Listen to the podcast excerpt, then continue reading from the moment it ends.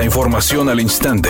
Grupo Radio Alegría presenta ABC Noticias. Información que transforma.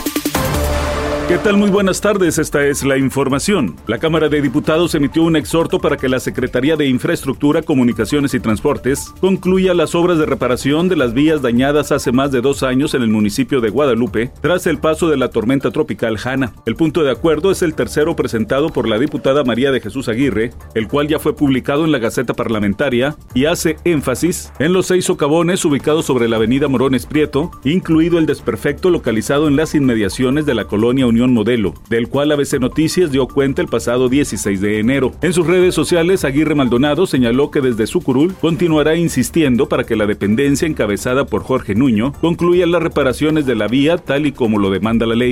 La población penitenciaria de Nuevo León llegó a un nuevo máximo histórico al alcanzar la cifra de 10.000 personas privadas de la libertad. Así lo reveló Gerardo Palacios Pámanes, secretario de Seguridad en la entidad. La semana pasada, en entrevista para ABC Noticias, el secretario subrayó que el incremento en el número de internos se debe a un cambio en las estrategias de seguridad en Nuevo León, que ha derivado en la captura de diversas células delictivas que operaban o pretendían operar en la entidad. Señaló que tan solo en enero, en Nuevo León fueron capturados 90 cabecillas del crimen organizado al supervisar el funcionamiento de 129 sucursales del Banco del Bienestar en Jalisco, el presidente López Obrador dijo que a más tardar en el mes de junio, esta institución financiera será la más grande en el país, con un manejo de 600 mil millones de pesos para beneficiar a 25 millones de mexicanos que reciben apoyos de los programas sociales del gobierno federal. Para beneficiar a 25 millones de personas que tienen pensión de adultos mayores, tienen pensión para discapacidad, los jóvenes que reciben las becas, para todos los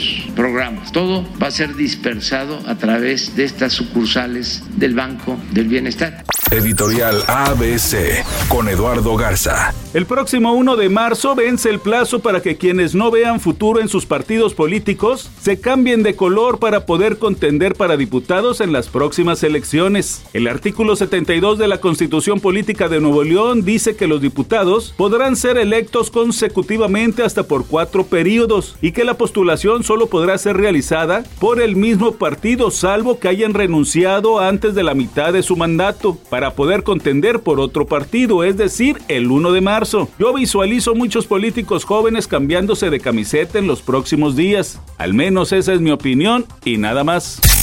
El cantante y actor Pablo Montero sigue en medio de la polémica luego de que se dio a conocer que aparentemente hay acusaciones en Chiapas que lo señalan como abusador sexual. Ahora se dio a conocer que en enero fue detenido luego de causar disturbios en un restaurante de Cancún. De esto no ha dicho nada. ¿Y qué tiene que decir? Porque hay fotografías que lo muestran efectivamente esposado.